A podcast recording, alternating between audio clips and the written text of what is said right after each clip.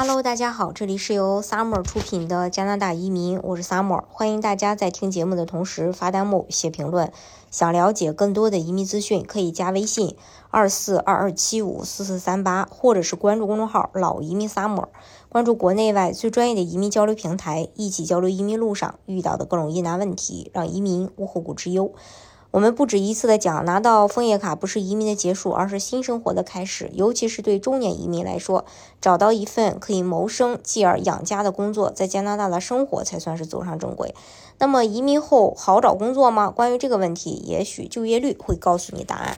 二零一四年五月，加拿大统计局公布了二零二三年移民劳动力特征报告，里面涵盖了来自不同国家、不同年龄段、不同性别、处于不同阶段的移民人口的就业情况。数据显示啊，来自非洲和亚洲的移民就业率最高。这份报告调查了来自世界不同地区的十五岁以上的永久居民在加拿大的就业情况。总体而言，他们在二零二三年的平均就业率为百分之六十二点七。具体到各个州的话，来自非洲的呃移民就业率最高，占比高达百分之六十七点七。来自亚洲的排第二，就业率百分之六十六点三。来自拉丁美洲的就业率也不错，达到了百分之六十六。来自北美的移民就业率是百分之五十六点六。来自欧洲的移民就业率最低只有百。百分之五十一点一，按照性别来分，男性的就业率和这一这份排名一致，女性的就业率略有变动。拉丁美洲升到第二，而亚洲退居第三，其他排名也是不变的。当然，这个数据统计的是十五岁以上的所有永久居民。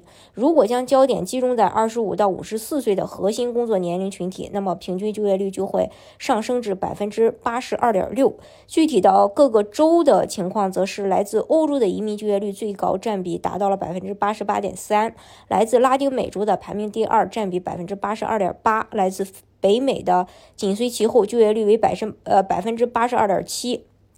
来自亚洲的是。呃，百分之八十一点七来自非洲最低，也达到了百分之七十九点八。通过以上数据的差异，我们可以发现，来自非洲和亚洲的移民相对而言更加勤劳，他们可能在中学后教育阶段就开始勤工助学或体验生活，而在五十五岁后依然选择通过工作实现自我价值。而来自欧洲和美洲的移民则更倾向于在核心工作年龄去拼搏事业，读书期间则更专注于教育本身。当然，因为这份数据没有将留学生群体和临时外国工人包括在内，所以在研究新移民工作、学习习惯方面局限性比较大。我们都知道，融入是需要时间的。初来乍到的新移民的。呃，这个适应呢，确实是需要一段时间来调整自己，然后认证学历、更换证书、执照。因此，在就业市场上，不如登陆多年的老移民娴熟。这一点在就业率上也有所体现。呃，